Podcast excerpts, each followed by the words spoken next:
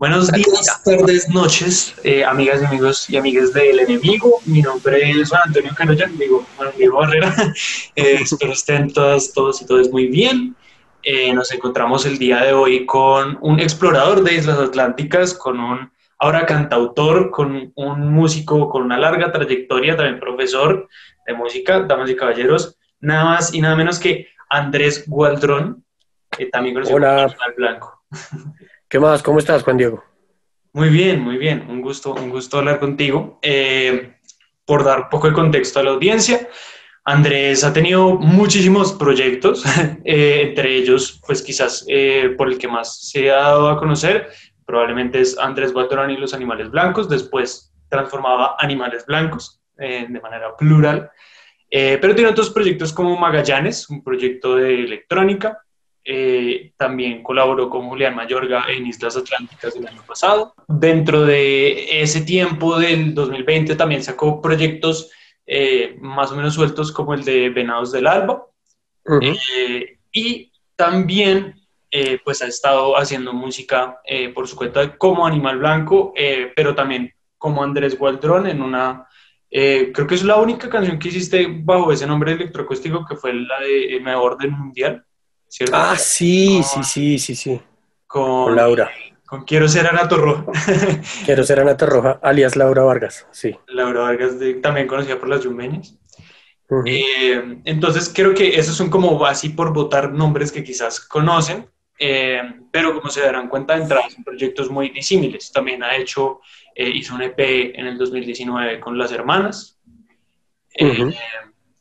Y mejor dicho, como se dan cuenta que hay jazz, aquí hay rock, aquí hay coqueteos con la música andina, eh, hay música electrónica y ahora estamos en la fase Animal Blanco, que es eh, pues de cantautor. Cuéntanos un poco cómo eh, pasó esto de pasar de ser como una de las personas con proyectos más estridentes y, locos y variopintos a este formato mucho más íntimo que es Animal Blanco. Bueno, eh, pues por la, por la descripción que haces ya como que se nota que el, que el rollo mío es la dispersión, ¿no? Y, y es una cosa como que mm, se supone que en, términos como, como, de carrera o de profesión o de industria no es algo como muy, eh, muy aconsejable, pero es la manera en la que mi carrera musical como que se ha desarrollado, como sacando muchas cosas distintas con proyectos diferentes que tienen un disco y luego se pierden y luego reaparecen tiempo después y saco otro disco y no, o sea, no hay como, muchas veces no hay como una continuidad entre una cosa y otra. El proyecto como que más continuidad tuvo fue Animales Blancos, que con ese sí sacamos como tres o cuatro discos como seguidos. Y bueno, ¿por qué lo, del, lo de la canción y, el, y ahora el proyecto como de guitarra y voz y la cosa como menos estridente? Pues en realidad es como una vuelta a, lo primero en realidad que me interesó hacer a mí. Em, el primer disco de Animales Blancos es un disco que tiene varias canciones que son de solo guitarra y voz. Y en realidad, eso fue por allá en 2011, todo el disco fue grabado de esa manera. Era, em, primero hice las tomas de guitarra y voz en el estudio de un amigo que se llamaba Daniel Montoya. Se llama Daniel Montoya. Y luego em, ya sobre esas pistas yo empecé como a construir arreglos, a poner sintetizadores, a poner muchas capas de ruido, ¿no? Porque en esa época como que la estética que yo estaba buscando, eh, yo la denominaba en ese momento como canción experimental, ¿cierto? Eh, que no sé, es algo que para mí es análogo de pronto a lo que, bueno, análogo o más bien un intento de hacer algo como lo que hizo Björk en algún momento, ¿cierto? Que era como canciones, canciones medio pop y todo, pero con una estética muy ida hacia la electrónica experimental. Eh, y bueno, hay muchos otros ejemplos de cantautores que trabajan de esa manera, ¿cierto? Björk no es una cantautora, pero trabaja un poco de esa manera. Y mm, de todas maneras, en ese disco hubo temas en los que no hubo necesidad ni siquiera de poner esos ruidos, ¿cierto? Y ni poner esas capas, sino simplemente eran como la guitarra y la voz. Y muchas de las presentaciones que hice de ese disco y en general de Animales Blancos muchas veces tenían ese formato y en realidad eso era lo que yo quería hacer, como ser un, un man que escribe canciones, ¿cierto? Y mis influencias siempre fueron por el lado de, bueno, de los cantautores argentinos, sobre todo Spinetta, que es como mi gran influencia, y también por el lado de Bob Dylan, ¿cierto? Más recientemente Eduardo Mateo. en todo caso, como que la exploración y la dispersión y la locura y, todo me fueron llevando como por el lado de proyectos más instrumentales, eh, como el de Islas Atlánticas, como Magallanes, que los dos son completamente instrumentales, pero después analizando me di cuenta que ese rollo tenía que ver como con una pelea con, con la voz, ¿cierto? Con el canto. Y mm, eh, durante 2019 yo viví en Europa, en Austria, y allá pues pasé un montón de tiempo como solo, eh, teniendo unas conversaciones ahí como internas muy, muy, muy profundas como, como de la vida. Y me di cuenta que una cosa que tenía que hacer como para de alguna manera cerrar un ciclo y abrir otro y, retomar un proceso muy importante era eh, hacerme cargo de mi propia voz, ¿cierto? Y volver a sacar música cantada, digamos. Entonces, eh, apenas llegué a Bogotá, llegué muy, muy firme con ese propósito, armé una banda con, con cuatro amigos, uno se llama Daniel Molano, otro se llama Daniel Montañez, también me colaboraron por ahí em, María José Salgado y mm, Paula, eh, pucha, Paula, se me acaba de ver el apellido de Paula, y mm, Paula Contreras. Y em, habíamos empezado a ensayar con ese grupo, hicimos un toque en Matic Matic y tú, toma tu pandemia, se cerró todo. Eh, como que no pude seguir con la banda, pero necesitaba de alguna forma seguir con ese ímpetu de grabar la música. Y em, en esas oyendo como las grabaciones de ese concierto que hicimos, me di cuenta que todavía faltaba como un trabajo todavía más fuerte con la voz, como de, de, de seguir explorando con ella. Entonces durante la pandemia aproveché y empecé a estudiar mucho, a cantar mucho, a meterme mucho en el rollo, como pues una persona muy importante en, ese proceso fue Francisco Martí, que fue como mi asesor vocal un poco. Un poco no, pues mi asesor vocal y mi profesor. Francisco Martí de la Burning Caravan. De Burning Caravan, sí. Que él es como un cantante muy pro y es como, bueno, tenemos también varios proyectos ahí con él que ya saldrán del tintero. Y, y entonces eh, decidimos, decidí yo pues grabar el disco guitarra y voz. En esas un día tomando una cerveza con, con el parcero Eblis Álvarez, eh, quedamos en, en, que él iba a grabar eso y lo iba a producir un poco en términos de sonido. Y así fue como sucedió. Esa es como una, una versión larga de todo el proceso, de por qué terminó otra vez como haciendo canciones a guitarra y voz. Ok, genial, genial. Sí, hay una entrevista hace rato en la que tú hablabas, un poco te pedían que enumeraras algunas influencias y tú mencionabas en ese entonces con animales blancos a Beca, Spinetta, a Landero, eh, a Steve Reich, a Bob Dylan.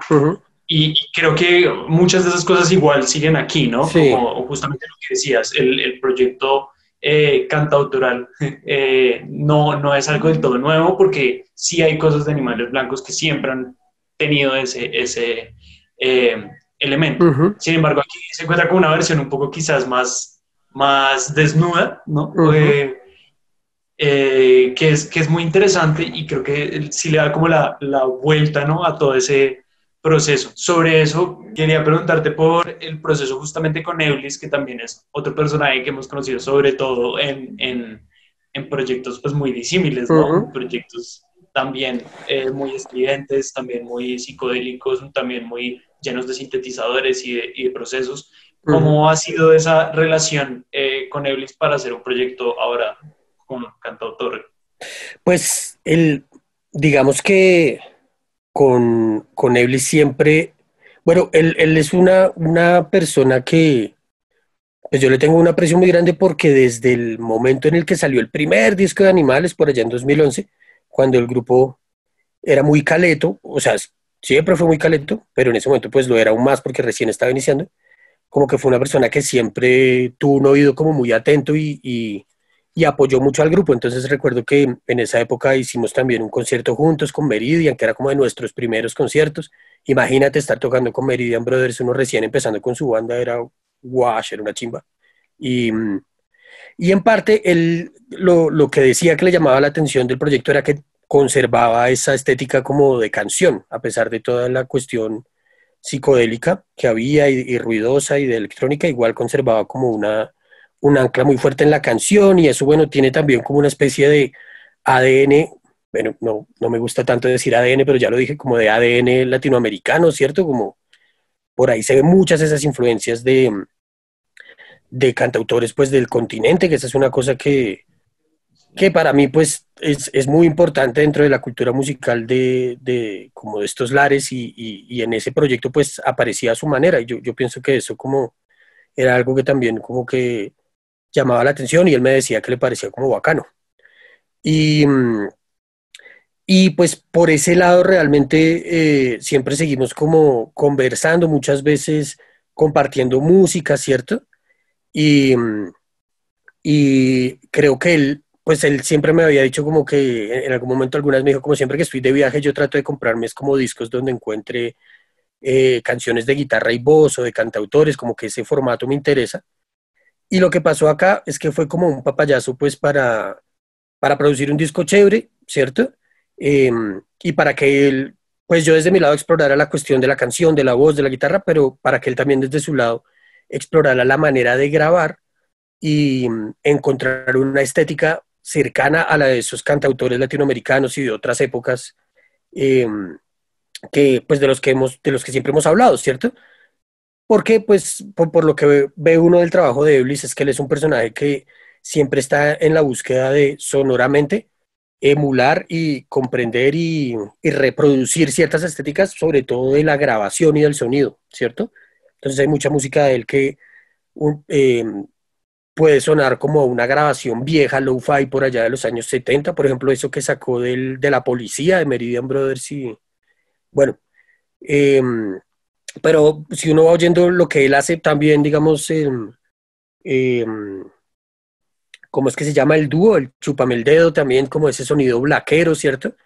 Entonces, Eblis es un man muy hábil para emular estéticas sonoras diversas y sobre todo de otras épocas en las que se utilizaban tecnologías de grabación que no son las de ahora, ¿cierto? Y para desde las herramientas digitales emular esas tecnologías. Entonces ese también fue el reto con este disco, ¿cierto? Que sonara como suena Eduardo Mateo, como suena Violeta Parra, como suena Tahualpa Yupanqui, como suena Bob Dylan, como suena Silvio Rodríguez, ¿cierto? Y, entonces yo lo vi a él muy, muy conectado, dándose la pela con eso, microfoneando, buscando unos micrófonos viejos, jugando con el espacio. Y pues, pues él es un man eh, que tiene un conocimiento muy, muy, técnico, muy vasto en esas cosas y, y pues el disco quedó con un sonido muy especial gracias a eso. Como esa fue ahí como la llave que hicimos entre mi interés y el interés que tenía él específicamente Atahualpa, Yupanqui, Violeta Parra y quizás Silvio Rodríguez son tres que yo considero quizás las, las influencias que hacen converger este proyecto de, de Discos Cabeza. ¿Cómo ha sido específicamente ese proceso de, de, de, tu entrar a ese proyecto? ¿Cómo funciona ese proyecto del que tampoco sabemos mucho? Eh, porque ha pasado quizás un poco bajo radar y ha sido muy en palabras de del disco, algo muy para corazones diletantes, como que está ahí, como, como escarbando, cómo, cómo funciona esa dinámica y cómo entras estoy en ese rompecabezas. Bueno, Discos Cabeza es, es la disquera de dos amigos míos, que pues digamos yo entro ahí como un poco por amiguismos, porque, porque son, son amigos míos de toda la vida, o sea, desde la época del colegio realmente, eh, que son Astrid Ávila y Juan Felipe Pérez. Entonces, Astrid Ávila, bueno, ellos dos en realidad son, son, son dos personajes muy interesantes porque siempre están como haciendo proyectos em, o digamos apoyando proyectos desde lugares muy distintos. Entonces, eh, por ejemplo, hace poquito sacaron un fanzine eh, súper lindo con un montón de ilustradores en el que eh, hacían reflexiones como sobre la comida, porque Juan, Juan Felipe también pues es cocinero y chef y han sacado pues los discos de las extintas, em, sacaron también el disco de Cerro Oriental, ¿cierto? Que es el grupo de, Santiago Rudas. Y mm, es, muy bonito porque es una, mm, a la vez que sí prestan como servicios de un sello, ¿cierto? En el sentido de que ellos se encargan de la prensa, se encargan de un montón de cosas como prácticas, en realidad eh, yo pienso que son personas que tienen como un interés no tan corporativo en el asunto, sino como de agitar la escena más de un lugar como colectivista o como un poco más eh, armando lazos que no necesariamente sean lazos de, de, empresa, ¿cierto? O, de, corporativos. Em, y entonces, en parte por eso, pues los proyectos son como muy low-fi, ¿cierto? Como ese proyecto de los jalapeños olvidados, que tienen un disco, una chimba. Y, pues mi disco entraba muy bien ahí, ¿cierto? Porque también es un disco que es, eh, es ambicioso en un sentido, pero es muy simple en otro. ¿sí? Tiene dos instrumentos y a veces unos sintetizadores por ahí y ya. Entonces, dentro de un radar de música low-fi también entra muy bien. Y, básicamente, pues también a Street le planteé la, o, hablamos un día sobre estar haciendo eso y pues hicimos la llave de una. Em, y, y, esa fue un poquito como la, la forma en la que entré a, al catálogo, al distinguidísimo catálogo de discos cabeza. Ok, ok, genial. Eh, justamente ya entrando de lleno en el, en el disco, eh, es un disco corto como creo que suelen haber sido los discos que hemos visto dentro de esta ola cantautoral, o sea, pensando en La Muchacha, pensando en eh, José Itola recientemente, en Briela Ojeda, en todos estos músicos eh, locales que han estado eh, la lupa al asunto de, guitarra y voz. y siento que tu disco, junto con el de Briela Ojeda, un poco dijeron como es, ok, está chévere el, proyecto y, la ola de cantautores, pero le metieron un poco la, la garra a explorar otros sonidos y otros matices que me parece muy interesante. Concretamente sobre el contenido del disco, eh, el disco abre con esta canción preciosa que se llama Terror y siento que esa canción sintetiza mucho de lo que eh, se discute en Pueblos Futuros. Habla de el terror como al otro, ¿no? Y como a, a, su figura y a su, a su cercanía, eh, pero también como a su, a su posible distancia. ¿Cómo ves tú eh, Pueblos Futuros como, un, como en términos de, de, de universos? ¿Si crees que va por ahí la cosa, por el lado de eh, pensarse en relación al otro, eh, que también lo vemos en cortes como Tiranosaurio Rex eh, y en Suerte y Muerte, claramente? ¿O crees que hay algún otro hilo conductor dentro de las canciones? Uf, bueno, esa es una pregunta áspera porque como que requiere como esa mirada como más meta del disco, ¿cierto? Que no sé si, no sé si la ha hecho del todo. Em, porque es un disco que tiene un carácter muy, muy retrospectivo, que yo sé que es como medio, suena medio pretencioso como pues decir como, oh, estoy haciendo una retrospectiva, pero es retrospectivo en el sentido de, de que son canciones hay unas muy viejas realmente, de, hay una que Tiranosaurio es una canción que yo escribí en 2009, sí. Y hubo otra que se quedó por fuera que, mm, que era de 2004, de cuando yo tenía 18 años. Hijo de pucha. Sí, no, sí, claro. Entonces también es como un poco, fue como abrir los ojos a, en un momento determinado, como pucha, ha pasado un resto de tiempo. He hecho un montón de canciones, no he grabado un montón, pues por esa dispersión compulsiva Em, pero sí, es, eh, en, la medida en la que quiero recuperar este asunto de la voz, quiero también recuperar un montón de exploraciones de canciones y de música que he hecho en el pasado. Y en el momento en el que uno las lanza, ya es como un poquito em, casarse con ellas y, cerrar procesos como musicales y, sonoros y pues de la vida, ¿no? Porque todo está atravesado como por, por lo vivencial. Y, ese es el asunto, entonces, ya yendo como un poquito a, la respuesta de lo que me preguntabas, es que, pues, el, hilo conductor de esto tiene mucho que ver con, con no huirle a lo que sí le había oído haciendo música instrumental, que era un poco mostrar la experiencia personal, ¿cierto? Mm, eso tiene que ver con que, pues, yo estudié composición en la universidad y mm, en, las escuelas de composición hay, y, también, no sé, en, otras artes, supongo, eh, hay como una especie de, de como de crítica y de, distancia hoy en día con, con pensar la, la, composición y la música como una cuestión confesional, ¿cierto?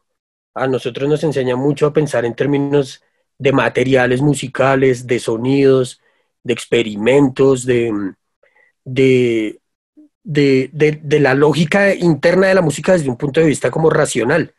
Y mm, llegar uno en uno de esos contextos académicos a, a decir que la justificación de su música es simplemente la vivencia, la experiencia y lo personal, pues eh, no, digamos que es una cosa que se, que se rechaza un poco, ¿cierto? En esos contextos como académicos y de compositores. Precisamente por eso como que durante mucho tiempo muchas de las letras que hice eran letras que tenían como un carácter también muy experimental, o sea, eran bastante ambiguas en, en, términos de su significado. Y también pues, em, digamos, hice otras cosas en música que no, te, que, no, que no reflejan realmente las, mis vivencias individuales, ¿cierto? Y en este disco, por, pues, por, por primera vez ya de frente, creo que sí, por primera vez, todo está filtrado por ese proceso de, de lo afectivo, de lo emotivo, de lo vivencial, de lo personal, incluso tratándose de una canción como Tiranosaurio Rex, que no, pues que es ficcional, de todas maneras ahí hay como una especie de sentimiento que yo puedo como relacionar con algo muy propio. Eh, terror, ¿cierto? Otra canción que se llama Amapola, una canción que se llama Viento del Viento, son todas canciones que tienen que ver con, con experiencias personales en torno a un asunto y muy resuelto en mi vida y muy conflictivo en mi vida, que es el, asunto del amor, ¿cierto? Y de las relaciones eh, amorosas en general. Entonces, claro, uno no habla de eso, uno, si uno es compositor, es una persona que no tiene por qué discutir eso públicamente, pero pues en este disco lo hice y ahí está, ¿cierto? Entonces, en realidad el asunto de la voz y de las emociones y de todo eso tiene que ver con que esto es como una especie de empelotada pública muy pasada que no había hecho. Y es como, bueno, pues aquí está, eh, el grabado a guitarra y voz eh, al mismo tiempo, con los menores procesos de edición posibles, ¿cierto? Eh, las canciones sobre mis experiencias, eh, todo muy al desnudo, ¿cierto? Como en, muy crudo y, sin maquillaje y pues lo que es es lo que es, ¿cierto? Y pues ya llega un momento de la vida en el que toca como aceptar todo eso que uno es en realidad y ponerlo en público y listo. Y ese es como un poquito el, el hilo conductor desde un punto de vista personal, ¿cierto? Ok, ok, mm. tremendo, tremendo. Está, está tremendo la explicación porque siento que hay como dos tensiones muy interesantes, quizá tres. Una, pues, el hecho de que el disco se va a llamar Pueblos Futuros y realmente la mayoría de canciones son del pasado, de tu pasado. Eh, otra segunda tensión es que quizás yo al menos atribuyo la mayoría de esta ola eh, de eh, artistas que se lanzaron a hacer música, guitarra y voz, eh, o que tomaron la iniciativa después de haberlo pensado mucho tiempo, de plasmarlo en, la cuarentena, ¿no? Y en los procesos de me encerré y, y, hice reflexión sobre distintas cosas y aquí están las canciones, o incluso personas que se lanzaron, o sea, que empezaron su proceso dentro de la cuarentena. Y, esto, si bien como que se enmarca eh, en términos sonoros dentro de esa eh, tendencia, pues no, no, no viene del mismo lugar, ¿no? Viene de muchos lugares, de, muchos, de, muchas versiones de ti. Eh, y en ese sentido me gustaría preguntar, ¿por qué entonces, así suena a pregunta cliché, cliché ¿por qué entonces el título Pueblos Futuros si hablas de tu pasado? Uf, Uy, esa pregunta está, está re áspera. Em, Pueblos Futuros es una de esas canciones, como varias del disco, que son canciones de Tusa. Eh, de Tusa horrible, o sea, que no baja para sí. de, sí, de una Tusa re heavy metal ahí, que ya, em, gracias, gracias a, al que sea, al que esté allá arriba, Confucio o, o el que sea. Al indio eh, amazónico al indio amazónico, ya pasó esa situación de mi vida gracias a, pues como a ese proceso de creativo. Em, pero entonces, eh, bueno, muchos temas del disco tienen, eh, provienen de esa situación y había un tema que se llamaba Pueblos Futuros, que iba a estar en el disco, que hablaba sobre eso, ¿cierto? Em, y yo grabé una versión de la canción la primera vez que fui al estudio pero no me gustó mucho y luego mirando los temas, sacando y quitando cosas, me di cuenta que, que de pronto esa canción no iba a entrar, pero que sí quedaba re bacano como nombre del disco, ¿cierto? Pueblos Futuros. Y me quedé pensando en parte que pues, es como cercano a la reflexión que tú haces y es, em, tiene que ver con, con, sí, como este es, este es el, pasado retrospectivo de las cosas, de los temas que he hecho. Eh, y precisamente como ya por despejarme de toda esa música que no lancé, eh, se abre como una puerta hacia adelante, ¿cierto? Y, y, Pueblos Futuros es como también la manera de decir que, que, voy a seguir haciendo canciones, es como ratificar ese compromiso conmigo mismo.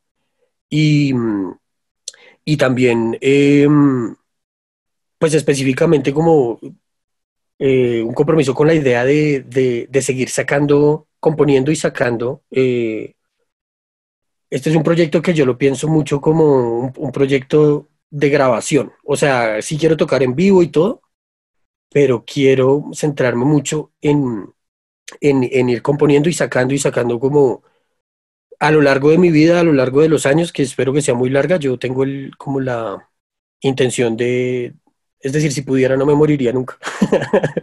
Quiero seguir como vivo mucho tiempo y sacando y sacando y sacando música. Y, y por pues la inspiración de eso, es importante decirlo, es, es un grupo que yo amo, eh, que son las malas amistades, ¿cierto? Y esos son, son unos manes que no han dejado de sacar música en, durante décadas, sí, o sea, como...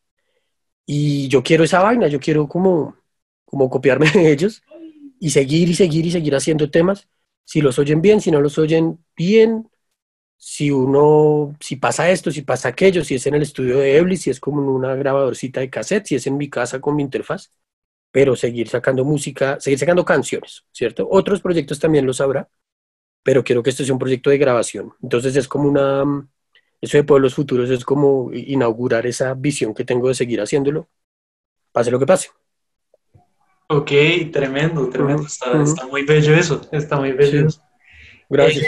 Eh, yo iba a preguntar también por eh, otro componente que creo que está presente en las últimas dos canciones, que son Indio Amazónico eh, y Madre de Sal, Virgen de la Sal, si no se olvidan, Señora de los Señora. Valles de Sal, ¿verdad? Señora de los Valles de Sal, sí. Señora de los Valles de Sal, que es quizás como el componente místico, ¿no? Creo que en ambas uh -huh. canciones pues hay una, un interés por, quizás en el primero el indio amazónico es casi como un comercial, uh -huh. eh, pero Literal. Sí, pero es, es, también como una, como una promesa, ¿no? Como de soluciones, como más uh -huh. la comprensión de quien escucha.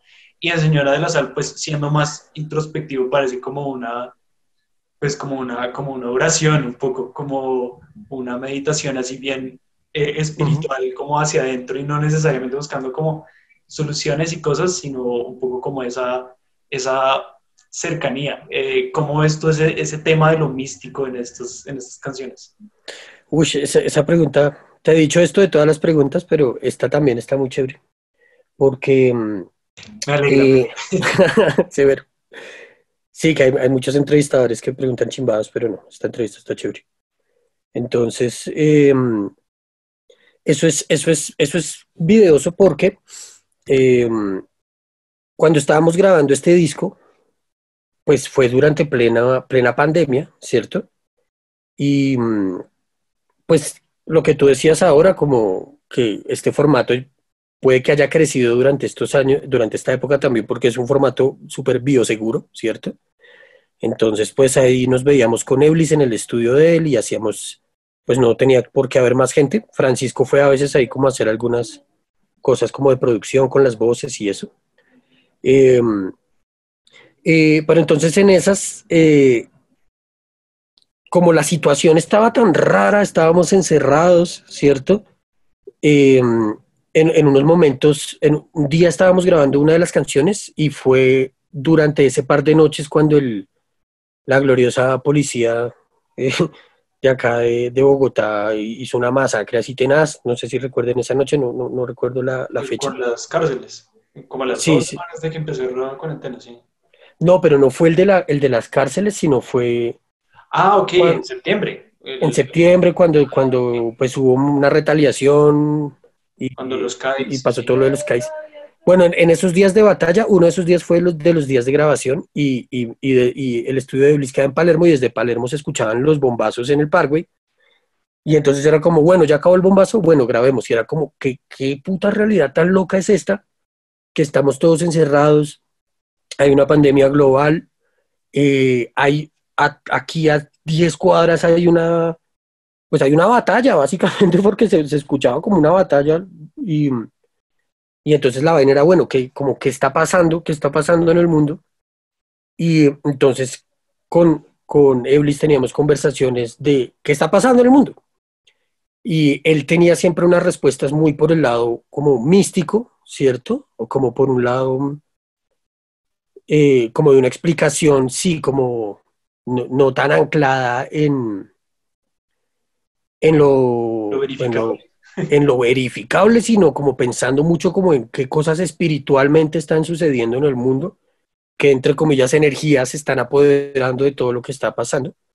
Y yo siempre tenía como una respuesta que era más, más racional, ¿cierto? Como no, es que, está, es que pasó esto y no se puede afirmar esto, y yo así como súper clásico, liberal, como fact-checking, y, ¿cierto? Y, entonces yo en, en esas conversaciones como que jugaba mucho el papel como, como del escepticismo y en un punto como que igual escuchando la, la música conversábamos como, venga, usted tiene como esa postura en su vida como muy medio racionalista, materialista, medio atea, pero usted está cantando sobre cosas que son muy espirituales, que, que provienen mucho del inconsciente y parece como si usted estuviera en contacto con otra cosa, que no tiene nada que ver con lo racional, sino con otras presencias, ¿cierto? Y a mí, para mí esa vaina fue como un golpe, como toda la vida, desde animales y, y, con este disco, incluso con Magallanes, siempre he tenido una obsesión muy fuerte como con, con lo espiritual, pero también con lo metafísico. Este disco de Magallanes que es sobre la Virgen, sobre la Virgen de Fátima, ¿cierto? Y como que siempre estoy como dándole vueltas a esa, a esa vuelta pero al mismo tiempo como que no, racionalizo que estoy ahí, que estoy cantando sobre eso y todo. Entonces en un pedazo, el, el, como medio en chiste, decían como, hey, venga, es como si usted, pues, como que otra voz o un espíritu se hubiera apropiado de usted y estuviera sacando ahí una información a través suyo, que es una forma un poco loca de verla, pero, pero sí, hay un componente espiritual en toda la música y como medio metafísico, como medio de oración, y sobre todo en esa canción de Señora de los Valles de Sal, pero es una cosa que, que viene de una parte mía que, que, es como si fuera paralela, ¿cierto? Como una especie de esquizofrenia y, no sé.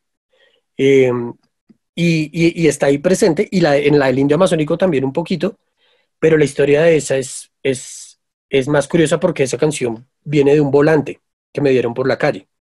Yo no, desafortunadamente no lo guardé, pero la letra es como una lectura textual del, del volantico. Entonces dice, parapsicólogo, equilibrista, consejero espiritual, sentimental, bla, bla, bla, bla.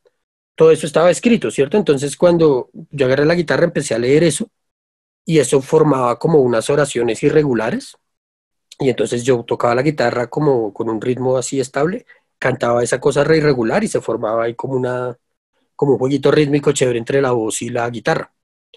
Em, pero ahí, exacto, por el lado más como del humor, un poco de la sátira un poquito, terminé igual cantando sobre cosas místicas, ¿cierto? Y, religiosas. Entonces eso siempre está ahí metido en mi música. Y para cerrar, tiene que ver también con que yo vengo de una familia eh, de, militantes de izquierda, ¿cierto? Remarxistas, reateos. Entonces, en mi casa nunca se habló de eso, eso era un poquito el, el tabú y quizás yo inconscientemente también estoy buscando válvulas de escape para poder relacionarme con ese tipo de temáticas en la música, que es como el lugar con el que, pues la cosa con la que nadie se mete, es como mi, mi propio rollo, ¿cierto? Ok, ok, tremendo, qué, interesante. Eh, yo creo que eh, para cerrar y siguiendo esa línea como de hablar de las canciones en gran escala, eh, quisiera preguntarte por tu perspectiva sobre las canciones de amor. O sea, puede ser también cliché, pero siento que he hablado con varios artistas, con Brina Coya, eh, creo que con Briela lo hablé en algún momento también, eh, sobre por qué nos interesa tanto a los seres humanos las canciones de amor y de desamor y, qué es lo que hay ahí. ¿Cómo lo ves tú? pucha, pues desde mi experiencia, eh, tiene que ver con que esas canciones surgen eh, como ya por una cuestión como muy ineludible de, tener que decir algo, ¿cierto? O sea, mm, las mejores canciones son las canciones eh, que, que, provienen como de una urgencia, creo yo. Eh, no sé, puede ser Fela Kuti cantando contra el Estado de Nigeria, o puede ser una persona cantando sobre una situación afectiva que, le, está poniendo como la vida en, una encrucijada, ¿cierto? Eh, pero cuando, cuando ese sentimiento de urgencia se plasma en las canciones, las canciones son más poderosas y hacen clic también con, la subjetividad y con la vida que la gente tiene, ¿cierto? Y pues, pucha, como que el, tema del amor es el, tema más, más fuerte de todos porque finalmente ahí están como las incógnitas más duras con respecto a, a todo, ¿no? Como, como, pues, ¿qué quiero? ¿Qué tipo de persona soy? ¿Qué tipo de cosa busco? no de cosas, sino de relación o de, manera de, sentir mis afectos busco, ¿cierto? Y, el tema del amor, aunque, aunque sea manido y se hable de él de una manera muy clichésuda y ya esté muy manoseado, de todas maneras, no, nadie en su vida lo puede eludir, ¿cierto? Es como un tema muy, muy, muy esencial. Em, y, siempre va a ser un tema urgente, ¿cierto? Y este es un mundo pues en el que también hay mucha, mucha violencia, ¿cierto? Y mucha, como mucha, ¿cómo se, cómo se diría eso? Como mucha represión de los afectos simplemente por la necesidad que la gente tiene de ir y, trabajar y tener una estabilidad y sobrevivir, ¿cierto? Eh, no hay tiempo para ponerse a pensar en esas cosas muchas veces, pero siempre que uno haga esa pregunta y como que le pegue a esa herida, em, va a encontrar problemas muy urgentes y cuestiones muy apremiantes del ser y, esas canciones pues siempre van a tener un impacto muy hondo, ¿cierto? En uno y en los demás. Entonces seguirá habiendo canciones de amor por los siglos de los siglos, yo creo, mientras, bueno, a menos de que las máquinas reemplacen a los compositores y eso, pero incluso en ese caso, que pronto van a ver. Sí, claro. Eh, y me, me, acordé, pero yo había dicho que era la última, pero, pero me faltaba una muy importante y es que hay canciones que, que, que, no hemos tocado, que eh, son pues Suerte y Muerte, el segundo sencillo, y eh, de Flechas Blancas, que creo que tienen en común que son como las más rabiosas, ¿no? Como eh, las más alebrestadas y, y, y, y, como que vienen de otro lugar enteramente, como de un lugar como más de siento yo como de la rabia, de la reacción, del, de un dolor distinto también, o, de simplemente como este impulso como tanático de estoy que me prendo, que me, que me casco, que me... sí, hijo puta, sí, sí, sí. Eh, ¿cómo, ¿cómo, ves tú esas dos canciones en relación al, resto del disco, como esa, ese otro impulso? Pues es que mira que, que están muy relacionadas con ese impulso tanático que tú mencionas, porque mm, esa urgencia del amor que hay en este disco, esa urgencia de hablar sobre el amor, tiene que ver también como con una especie de como de pulsión muy fuerte de y esto es una cosa que es complicada, ¿no? Como de, de, de abandonarse al amor, ¿cierto? Como de me enamoré, o sea, me mandé para allá, hijo de puta, y, y no sé, como cuando quizás las tusas tienen que ver como con la pérdida del control un poco, como cuando uno ya ha eh, eh, dado una parte de sí hacia en, una dirección y luego tiene que reencontrarse con uno mismo cuando, ¿cierto? Cuando, cuando ya se da esa ruptura y uno siente que pues que, ha perdido algo de sí mismo. Em, entonces, esas canciones de amor de ese disco pues tienen que ver como con, una cosa como también eh, como medio, medio tanática y como medio de, abandonarse en el mismo sentido en el que en esa otra canción de, pues la letra dice estoy que me, que me rayo, que me pierdo, que me como, que me tuesto, que me fumo, que me incendio, etcétera, ¿cierto?